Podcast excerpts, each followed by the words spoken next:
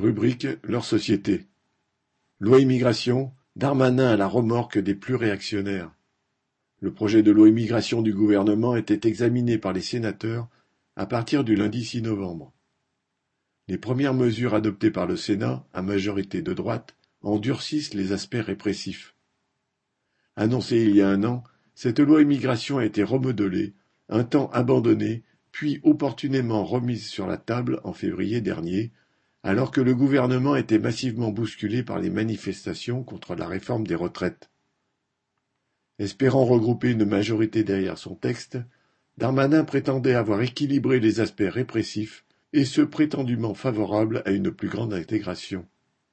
Ces derniers se résument en réalité à un article 3 qui envisage la possibilité, très encadrée, de régulariser pour un temps limité certains travailleurs dans les métiers dits en tension. Entre guillemets. Darmanin a ainsi offert à la droite une opportunité de surenchère xénophobe. Le Sénat a ainsi voté l'instauration d'un quota que le Parlement serait chargé de déterminer tous les trois ans, suivant les différentes catégories d'immigration, à l'exception du droit d'asile, qui est de toute façon toujours plus difficile à obtenir. Il est également allé au-delà du durcissement des conditions du regroupement familial du projet Darmanin. En plus d'exiger un certain niveau de maîtrise du français, les sénateurs ont reculé l'âge auquel une personne immigrée pourrait demander la venue de son conjoint et fait passer la durée de présence sur le territoire à deux ans minimum avant de pouvoir présenter une demande de regroupement. Darmanin s'est affiché conciliant, a expliqué que les quotas n'étaient ni la panacée ni un drame absolu, entre guillemets, et que tout pouvait être discuté. Autant dire que la droite se sentait pousser des ailes pour exiger la suppression de l'article 3, jugé trop encourageant. Elle l'a d'ailleurs obtenu à la dernière minute. Au-delà des calculs plus ou moins infâmes des politiciens cherchant à plaire à leur électorat, les nombreuses lois sur l'immigration servent au patronat pour exploiter plus et diviser davantage. C'est ce que dénonçaient les manifestants réunis devant le Sénat lundi 6 novembre.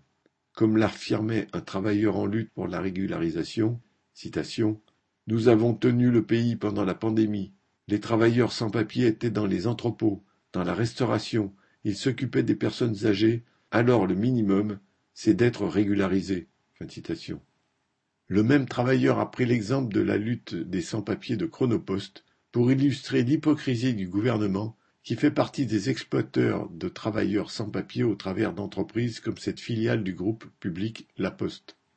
En s'attaquant à une partie des travailleurs qui vivent et travaillent ici, la loi immigration de Darmanin et les surenchères à droite qu'elle provoque visent tous les travailleurs. Ils ont intérêt à s'y opposer non seulement au nom de l'humanité élémentaire, mais parce que les immigrés avec ou sans papier sont une partie de leur propre force face au patronat et au gouvernement à son service. Nadia Cantale